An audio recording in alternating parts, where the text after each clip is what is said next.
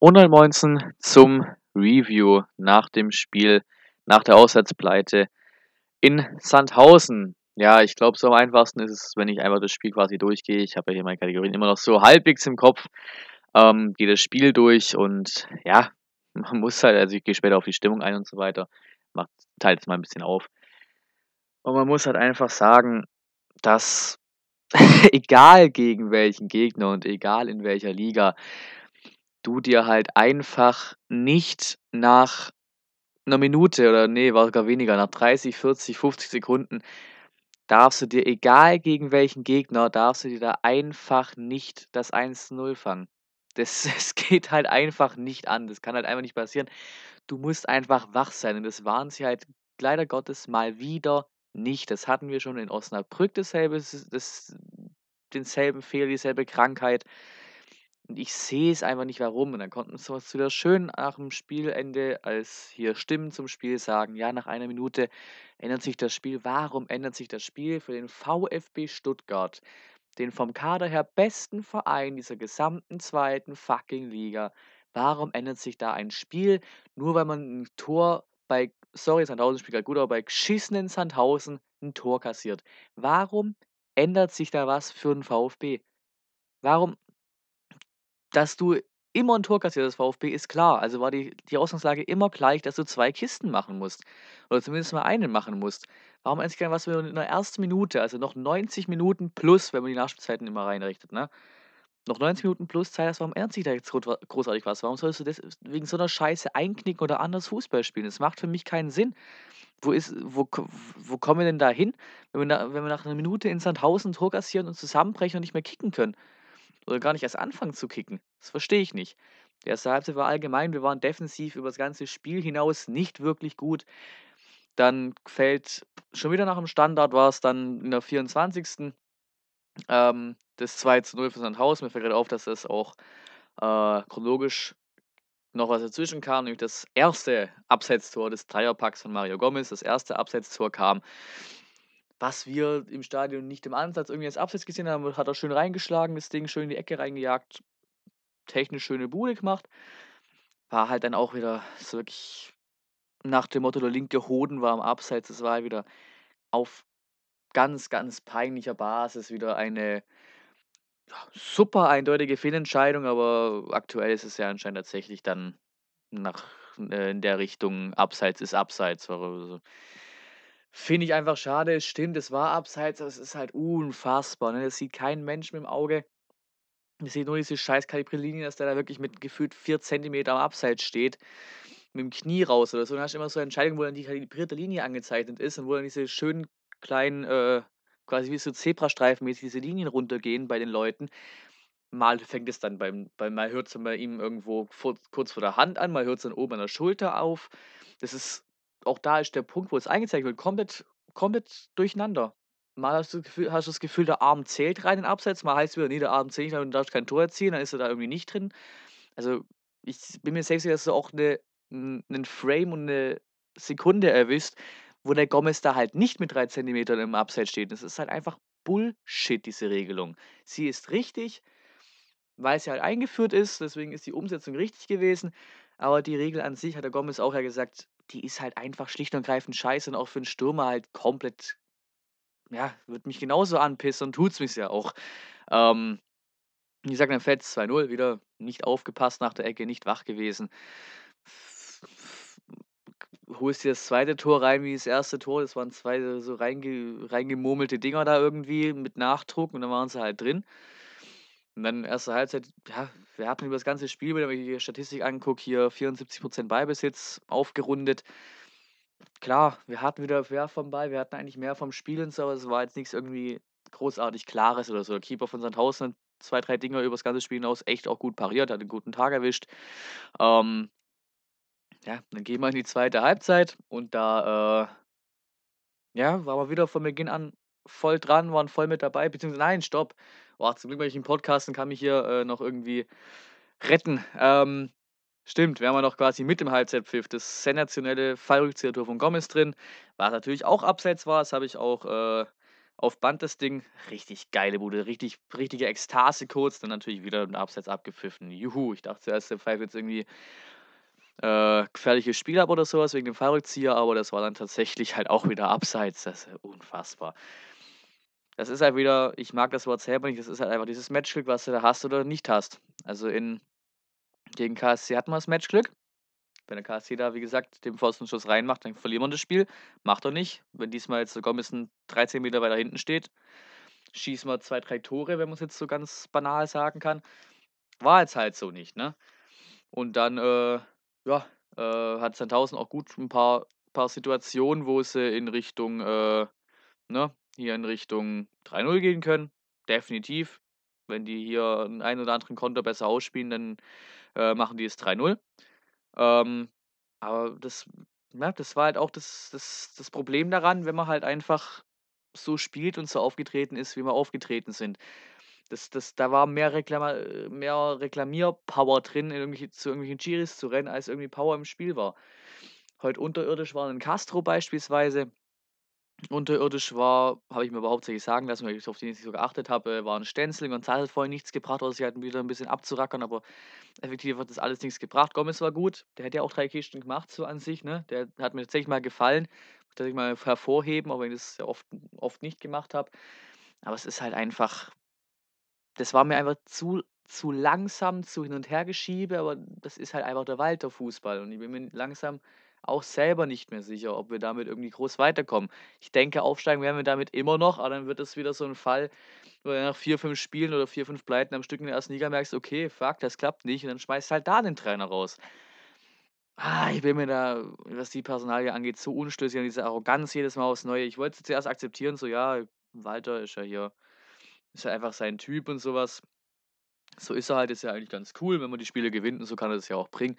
Aber mittlerweile färbt es ja selbst auf 'n Kämpfer. Ob der jetzt in irgendwelchen Interviews dann, glaube vom KSC-Spiel war's, gesagt: „Ja, wir haben noch 15 Punkte“, was, glaube ich, die Maximalausbeute ist dann vor der vor, äh, der Winterpause, was jetzt auch schon wieder tot ist. Diese Arroganz einfach übergegangen, wie alle glauben: „Ja, wir können's nur selber schlagen.“ Ja, aber ihr Vollidioten, ihr macht's halt auch grad. Ihr macht's halt auch grad eindrücklich. Da muss halt auch was folgen. Dicke Eier musst du halt auch irgendwie aufs Feld bringen, ne? Musst wenigstens zeigen, dass da auch was was hintersteckt. Ähm, ja, dann 2. Hälfte war eigentlich Einbahnstraßenfußball in Richtung Sandhausen, aber nie mit wirklich großem Nachdruck und irgendwas irgendwie groß was passiert ist. Für die 3. Bude von Gomez, wo ich wirklich auch mit die meiste Hoffnung hatte, dass es mal kein Abseits war, weil er hat hat die Fahne so extrem schnell hochgehoben. Ähm und ich war mir relativ sicher, ne, der war zwar davor da, aber ist wieder zurückgelaufen. Ich dachte, der wäre nicht mehr Abseits, aber das war dann scheinbar dann doch die quasi eindeutigste der 3, äh, Abseitslagen von Gomez. Also, ja, ja, einfach vergebene Hoffnung in der Situation gewesen. Und, äh, dann bringt er 'n paar Wechsel, El Ghadoui und, äh, Sousa kam wieder rein nach äh, nach seiner Gehirnerschütterung, meine ich, war's. Ja, hat auch nach vorne offensiv Akzente gesetzt, war da auch besser auf links aufgehoben als 'n Castro oder so was oder 'n Stenzel auf rechts dann als Vergleich. Ähm, und ja, der hat ganz viele Flanken gebracht, war offensiv, hat einfach 'n bisschen Tempo, halt auch echt ordentlich unterwegs, aber die Flanken haben auch alle nicht wirklich viel gebracht, muss man auch sagen. Hatten, glaube 15, 16 Ecken am Ende.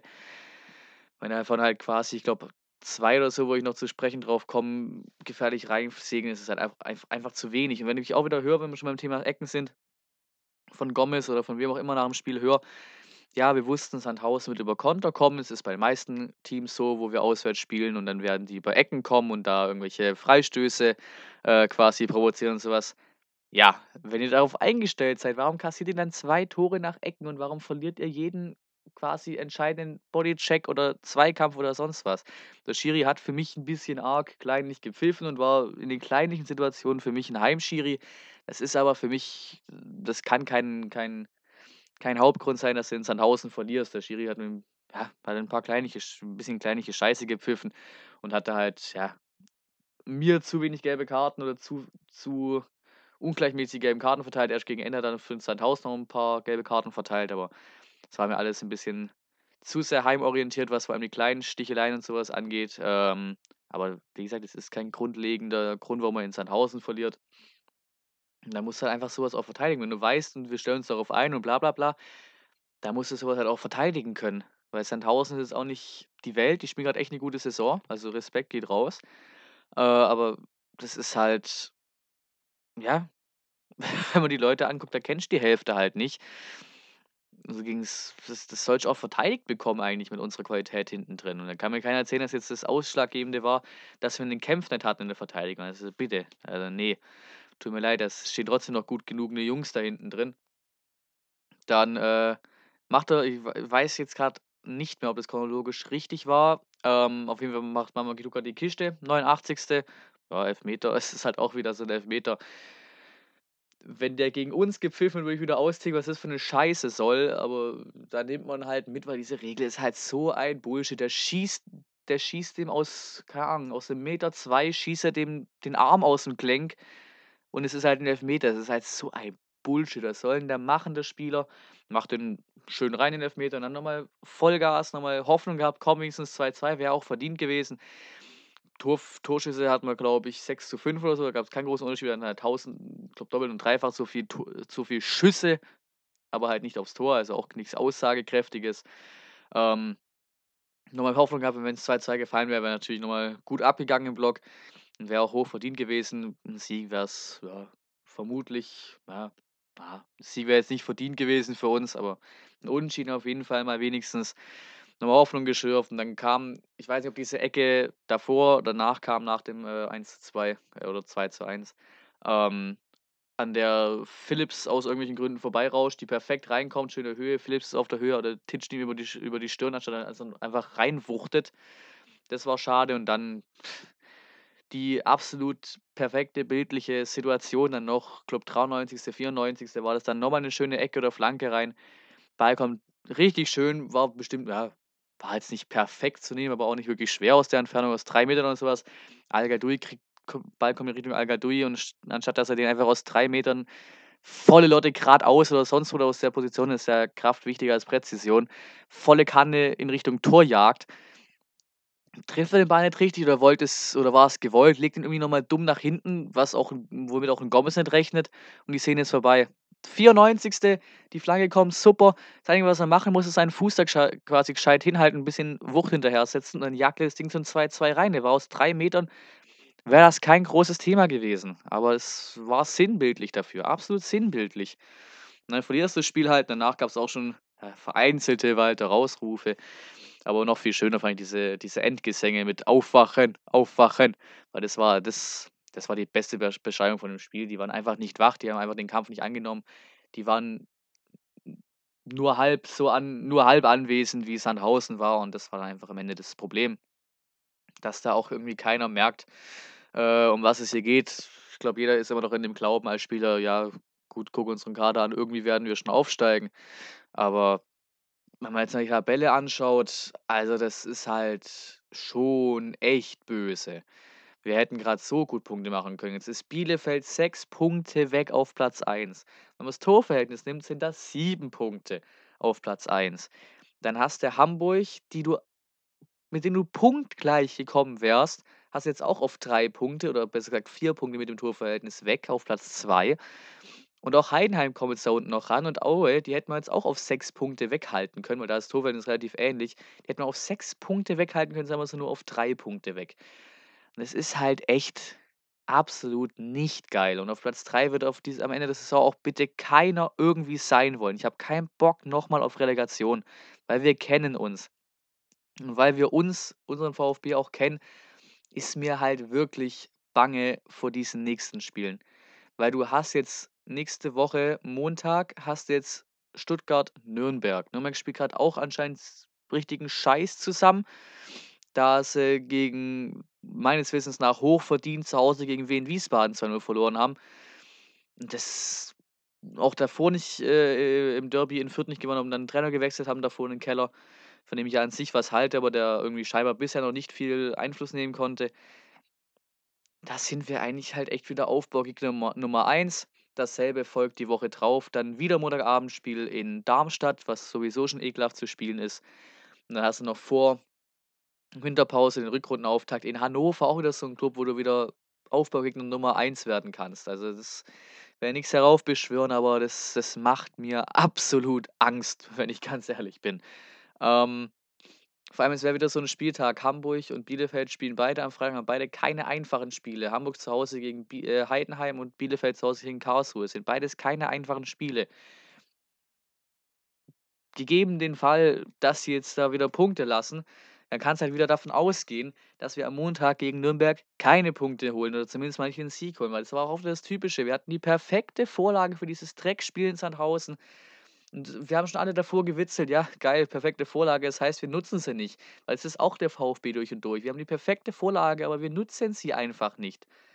Wir würden jetzt so ordentlich dastehen quasi, so schön dastehen auf Platz 2 aber ist halt nicht, äh, nicht auf Platz 2, aber zumindest punktgleich quasi auf Platz 2. Aber ist halt nicht mit dem Klub. Ist einfach nicht. Ähm, genau. Gehe noch 'n bisschen auf die Stadion oder halt auf die Auswärtsfahrt, war ja dabei live vor Ort. Gehe ich da noch 'n bisschen drauf ein, war auch interessantes Ding. Also, die Hinfahrt war also, bin mit 'm Kumpel gefahren. Die Hinfahrt war extrem entspannt. Also, da wirklich kamst du locker in den 1,5 Stunden oder so was in etwa durch. Stunde 30, Stunde 40, echt chillig. Und dann läufst du da auch wieder n ne, der Parkplatz allein ist geil. Der ist relativ weit weg. Oder was heißt relativ weit weg? Wir dachten, er wäre weit weg, weil wir nicht nicht wussten, wo genau das Stadion steht. Ähm, da fährst du es war schon dann als wir da hingefahren ist, war es einem schon absehbar, was auf der Rückfahrt passiert, weil es war wurde schon reingeleitet so und auf einer Autostraße quasi einen Weg lang und so 'n Feldweg rüber zum Parkplatz, einspurig. Du wusstest genau, beim beim Rauskommen wird es lustig, wenn da alle Stau stehen. Ähm kommst da hin, Hartwaldstadion, wird seinem Namen gerecht, was halt mitten im Wald rumsteht. Trainingsplatz direkt daneben quasi, wenn da vom Trainingsplatz einer den Ball Volley hochjagt, ist er im Stadion und andersrum genau dasselbe. Einfach wirklich einfach nur putzig. Wenn man das vergleicht mit der Mercedes-Benz Arena mit mit mit dem 60.000 Koloss. Einfach nur putzig, aber richtig geil. War auch relativ entspannt, rein über durch die Security und so was durch äh, durch die Abtasterei und so was. Und auch der Block dort war relativ in Ordnung. Von der Organisation standen wir jetzt nicht irgendwie anderen Leuten auf 'n Beinen oder so, weil's zu eng war. War aber in Regensburg vom Vergleichswert da war ja auch 15.000 circa im Stadion oder passten circa 15.000 rein. Ja, wirkte alles 'n bisschen professioneller, war 'n bisschen mehr an der Autobahn und so was, hat 'n bisschen mehr nach richtigem Fußballding gewirkt. Aber Sandhausen ist ja auch wirklich so an sich kein großer Club. Was die aus ihren Möglichkeiten machen, ist ja Wahnsinn. Absolut respektabel, die sich jede jedes Jahr in der Liga halten. Jetzt sind sie auch echt gut dabei. Spielen auch in 2 Wochen zu Hause gegen HSV, also da können sie auch gerne da den Punkte abnehmen. Einfach 'n ekelhafter Gegner. Das das kann man nicht bestreiten. Ähm, machen ihren Weg auch da echt gut, auch mit 'nem echt guten Trainer. Ähm, und dann sind wir da rein. Wir hatten ja hier Sitzplätze in B3 und da frage ich mich, wer vermutlich ich habe den Grund warum, aber warum äh, wer hat den Leuten, die diese Stadien konzipiert hat wer hat denen ins Gehirn geschissen? Also, das verstehe ich halt wirklich nicht. Du hast diesen Auswärts-Fanblock 2 Gründe warum. Äh, du hast diesen Auswärts quasi Stehplatz, äh, aktive Fanszene Bereich da hinten quasi.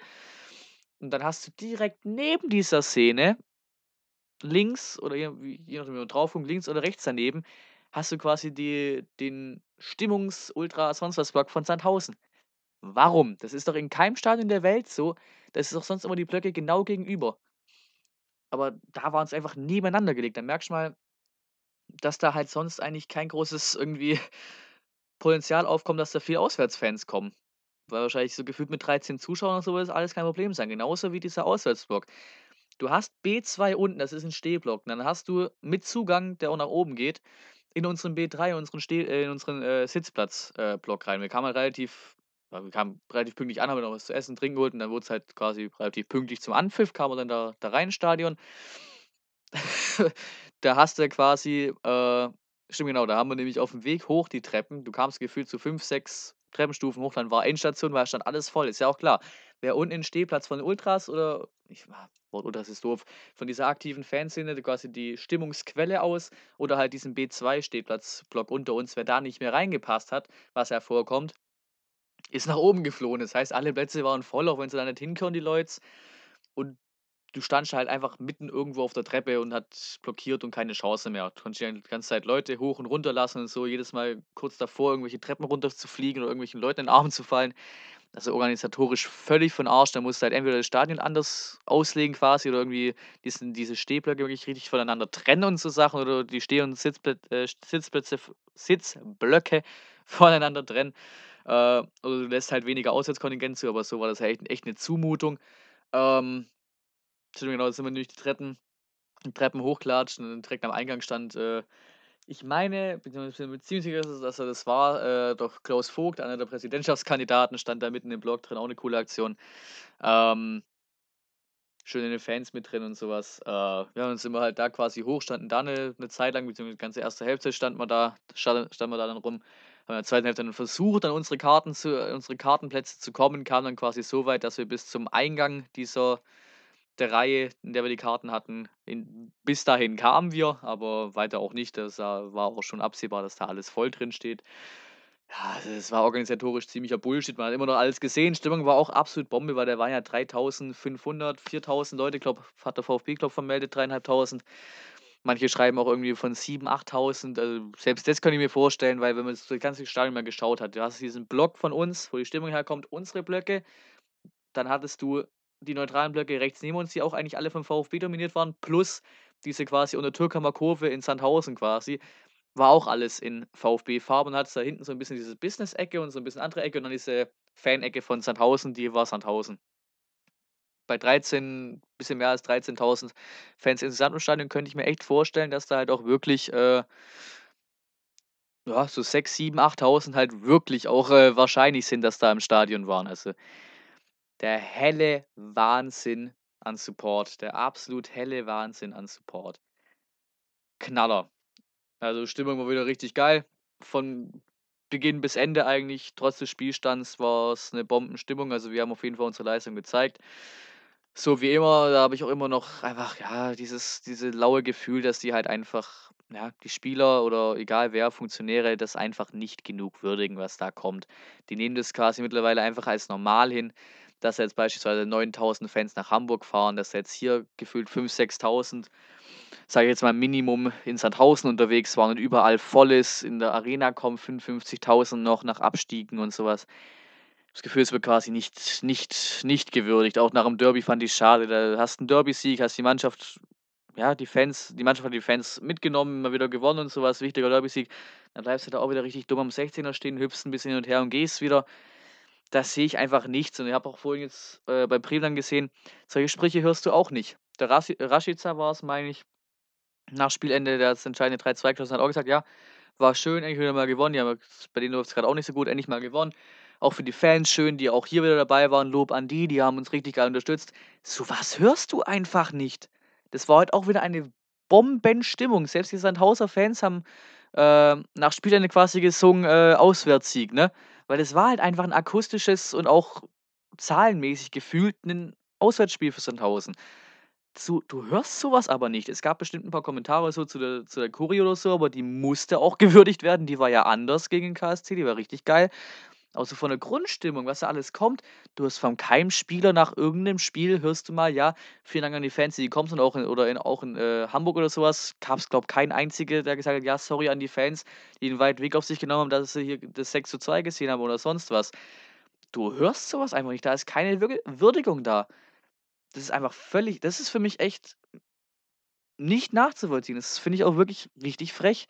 Da kommt so jedes Mal in jedem Auswärtsspiel ist der Block voll kommen alle mit und noch viel, noch viel mehr. Ich habe schon von Leuten gehört, die einfach in, in quasi Heimblöcken und sowas, also gefühlt wirklich in Stimmungsheimblöcken sich halt quasi getan hat. Und wenn wir das Spiel sehen, also wie, die Weiten, die unsere Fans gehen, werden einfach nicht gewürdigt. Das wird einfach quasi gefühlt so als normal hingenommen, weil wir das schon seit eh und je oder seit sehr langer Zeit eine absolut geile Fanszene haben. Also, ja, das ist so noch so ein persönliches Ding, was mich richtig ankotzt.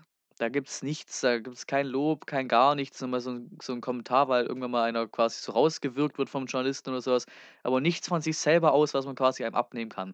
Auch solche Interviews, jetzt habe ich vorhin den den Förster noch mal geschaut im im Sport im Dritten, auch solche Interviews, weißt äh, die ersten paar Antworten zumindest mal auf jeden Fall, die klangen halt wirklich gefühlt so, als hätte er entweder entweder ist 'n Roboter oder er hat da grad irgendwie 'n Text abgelesen oder so. Das war ja das kannst du ja nicht anhören, solche Interviews. Höre ich mir von Gomez das Interview tausendmal lieber an, wie er den Videobeweis aufs Tiefste abhatet.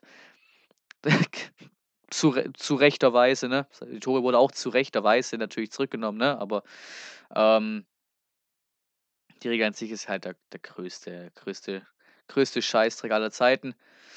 Ähm, genau. Ich bin jetzt gerade noch so ein bisschen aktiv auf Twitter zu gucken, was, ob ich noch irgendwas vergessen habe, weil da gibt es auch viele gute Meinungen und sowas. Von auch so, so Sprüche geil nach dem Motto Elfmeter, äh, ähm, wenn Gomez Elfmeter reingemacht hätte, wäre es da auch wieder Videobeweis gewesen. Oder nach dem Motto, weißt so wie, so, wo, so wie man sich auch, äh, ja, so wie es auch angeführt hat auf dem Platz von den Spielern her, dass sie halt einfach nur zurück ins Warme wollten, nach dem Spiel das Spiel so schnell wie möglich durchbringen wollen, zurück, äh, zurück ins Warme und dann, ja, scheißegal, Ergebnis, Hauptsache zurück, mir ist kalt. So, so gefühlt, da war einfach nichts hinter, wo ich irgendwie sagen kann, dass da Leidenschaft hinter war und Wille hinter war. Also das, nee, sehe ich einfach nicht. Bin mir gespannt, ob das, wie es jetzt weitergeht, ne? Nürnberg in Darmstadt, in Hannover, ist alles richtig, richtig ekelhaft, was da jetzt noch kommt an Gegnern.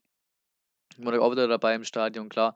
Der Mislint hat, genau das hatte ich noch so im halb, halb noch im Hinterkopf, hat es endlich mal so ein bisschen auch gesagt, du willst die Chance heute eigentlich nutzen, mit dem HSV gleichzuziehen. Von Ergebnissen her sind wir derzeit keine Spitzenmannschaft. Wir können nicht immer nur davon reden, dass wir viel Ball haben. Wir müssen am Ende auch punkten. Ja, genau das ist es jetzt halt. Das ist eigentlich auch die, die, die perfekte ähm, die perfekte Beschreibung mal wieder. Ne? Das ist bei uns gerade jedes Mal dasselbe. Du bist defensiv einfach zu unfähig oder kannst davon ausgehen, dass du dumm genug bist, dir irgendwie selber eins reinzuschießen, äh, zur Not halt noch, ne? Mit irgendwelchen individualen Fehlern oder sowas. Aber zu dumm bist, nicht wach bist oder dir direkt am Anfang wieder eine Kiste fängst. Und dann bist du im Sturm halt einfach zu unfähig, das zu kaschieren und dann halt, wenn du weißt, du kriegst ein Tor, auch mal zwei zu machen. Bist einfach zu unfähig. Das hast du heute auch wieder gesehen.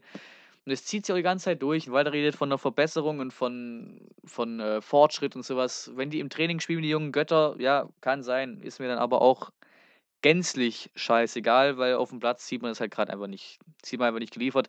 Ich bin jetzt auch keiner weiter rauf, rausrufen will oder sowas, weil mir das auf den Sack geht, wenn ich jetzt schon wieder den nächsten Trainer loswerde, auch in der Liga 2, wo du mit dem Kader eigentlich locker dominieren musst. Da hätte ich keinen Bock, jetzt auch noch wieder irgendwie dummen Trainer rauszuschmeißen für die Kontinuität und sowas. Jetzt hast du mal zwei Präsidentschaftskandidaten, zum Beispiel kann ich zu dem Thema was sagen, die mir auch echt gut gefallen, wo du echt beide wählen kannst.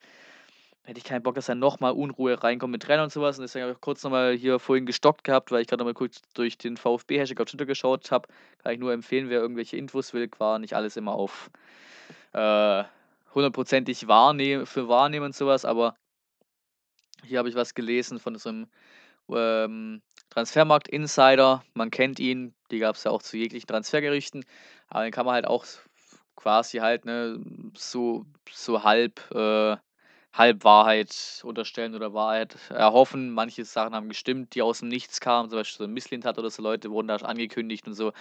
Oder da war mal Gituka oder so, war da das erste, wo, wo, wo es hieß, okay, der VfB hat den geholt und einen Tag oder zwei Tage später kam es dann offiziell. Hier Zitat von bla bla bla, auch wurscht, irgendein so Insider. Nach meiner Info wurde bereits vor dem KSC-Spiel Nico Willig als Interimsna Interimstrainer na als Nachfolger diskutiert. Das war natürlich erstmal hinfällig nach dem 3-0-Sieg. Inwieweit das Ganze jetzt neu ins Rollen kommt, bleibt abzuwarten. Da bin ich jetzt auch mal gespannt, ob wir unseren Trainer wirklich noch vorm, äh, vor der Winterpause schmeißen. Mal gucken. Ich wäre kein Fan davon, einfach wegen dem Ding, dass äh, man ja lieber den Trainer behält. Ich habe keinen Bock, da jetzt irgendwie wieder Kontinuität zu verlieren. Ich wiederhole mich hier gerade doppelt und dreifach, es ist mir einfach unsagbar wichtig. Aber wenn es natürlich noch weiter und immer so weitergeht, dann ist es halt einfach auch dann irgendwann nicht mehr tragbar, wenn du so viele Niederlagen holst. Das ist jetzt schon eigentlich eine relativ ja, hochgradig peinliche Hinrunde, muss man einfach so sehen. Auch wenn man das ein bisschen ja, weglächeln kann, wenn man dann Hannover und Nürnberg anguckt, unsere Mitabsteiger, die dann absolut skandalös schlechte Hinrunden hinlegen bisher will ich. Fand ich in Ordnung in ein paar Spielen, kannst halt nie gucken, was das für eine genaue Wirkung hatte, oder scheint es in seiner U19 zu schaffen. Also wäre das auch eine interne Lösung, die ich jetzt nicht so schlimm fände, wenn sie irgendwann mal wieder zustande kommt. Mal gucken. Ich will jetzt erstmal nicht den Teufel äh, herbeischwören, wenn man das so sagen kann. Bin jetzt relativ gut bei einer halben Stunde sogar gelandet. Dann kann man da eigentlich relativ passend sogar das Ding beenden. Ähm, ja, bedanke mich nicht fürs Zuschauen, sondern fürs Zuhören. Werde jetzt auch anfangen, dieses Preview- und Review-Ding Äh, dann vermute ich mal auch in meinen Banner einbauen, damit es auch offiziell so 'n richtiges richtiger Teil von meinem Kanal jetzt ist und dann, äh, vermute ich das dann auch, wenn ich auch nicht dabei bin, dann, äh, in die Auswärtsspiele einbinden. Also, das ist quasi eine Preview-Laber vor den Auswärtsspielen, eine Review-Laber. Und dann gibt's ja da meistens, außer es klappt irgendwie nicht, äh, dann einen Livestream, Live-Reaktion auf, äh, die Auswärtsspiele, bei denen ich nicht bin, was ja die die Mehrzahl ist, von dann vermutlich Ansbach aus bei mir. Genau, schreibt, wie gesagt, Feedback rein. Ich lade das Ding ja auch immer noch auf YouTube hoch. Ähm, lade es jetzt hier grad schön Sonntagnacht, ja, kurz nach 0:00 hoch. Äh, nicht hochladen, ich nehme es gerade auf und werde es dann, ja, auf YouTube nicht, aber vielleicht heute Abend auch direkt auf Spotify hochladen. Und da beziehungsweise gut, eigentlich macht das mehr Sinn, wenn ich das morgen früh hochlade, lade das dann morgen früh irgendwann hoch, 8., 9. oder so was, weil ich haue da immer noch 'ne 'ne Twitter-Meldung raus, dass es auf Spotify jetzt hochgeladen ist. Das macht, glaube mehr Sinn als um 0:00. Das sieht ja dann später keine Sau mehr. Um 0:00 ist ja dann schon alles verdrängt, wenn du am nächsten Morgen das nächste Mal wieder auf Twitter reinschaltest, äh, im Normalfall nach der Nacht. Genau, danke fürs Hör für fürs Hören. Äh, wie gesagt, schreibt Feedback, teilt äh, teilt eure Meinung mit mir zum Spiel. Und dann vielen Dank fürs Zuhören und wir hoffen auf Besserung beim Heimspiel gegen Nürnberg.